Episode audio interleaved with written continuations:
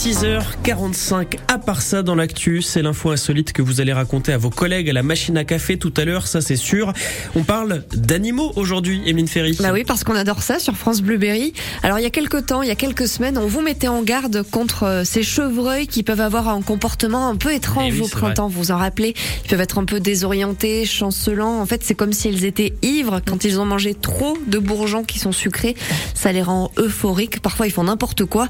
Donc on avait fait un reportage pour vous expliquer qu'il fallait faire attention en forêt ou sur la route. On vous a alerté aussi ces derniers temps sur la présence possible de cistudes sur les routes de l'Indre, l'emblématique tortue de la Brenne qui a démarré sa période de reproduction au mois de mai et qui se déplace d'étang en étang. Alors si vous voyez l'une de ces tortues noires sur la route, faut lever le pied hein, pour ne pas l'écraser. En plus, c'est une espèce protégée. Donc voilà, on vous informe régulièrement sur les animaux, on vous met en garde, mais on avait oublié de vous prévenir pour autre chose. Désolé, on aurait peut-être dû, hein, parce que parce que l'histoire que je vais vous raconter, elle est arrivée tout près de chez nous, à Saran, dans le Loiret. Ce sont des habitants hier qui ont eu une grosse surprise. Ils ont croisé dans les rues du centre-ville un wallaby, ouais, un espèce de, de petit kangourou. Vous imaginez, vous êtes là en voiture Mais- tranquillement au feu rouge, vous sortez de la boulangerie et bim, vous tombez nez à nez avec un wallaby. C'est un peu surprenant, hein, quand même. C'est donc ce qui est arrivé à une monitrice d'auto-école et son élève hier vers 8 heures du matin.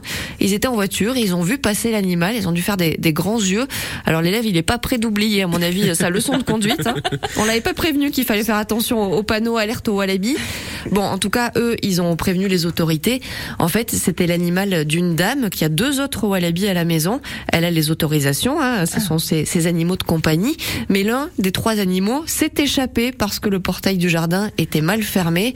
C'était donc parti pour une longue course-poursuite à la recherche du wallaby pour essayer de le rattraper. Un wallaby femelle hein, qui s'appelle Nikita. C'était pas facile de l'attraper. Elle nous a baladé euh, un petit peu le long de l'étang, raconte un pompier à nos confrères de France 3.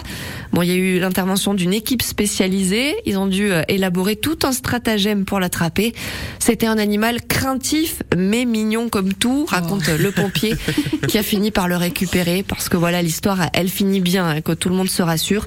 Au bout d'un certain temps, ils ont réussi à attirer l'animal, à le rassurer, à le ramener à sa propriétaire en bonne santé. Nico- euh, Nikita va bien. Voilà, elle a fait quand même une petite balade qui a duré pas loin de deux heures. Elle s'est baladée dans les rues de Saran. Mm. Voilà, ça fait une, une belle anecdote à raconter pour sa propriétaire. J'espère que pour la personne qui était en leçon de conduite, c'était pas le jour du permis parce qu'on est un peu. Ah oui. Oui, c'est vrai, c'est vrai. C'était pour tester les réflexes en fait. Voilà, ça. Incroyable cette histoire. Merci beaucoup, Emeline Ferry.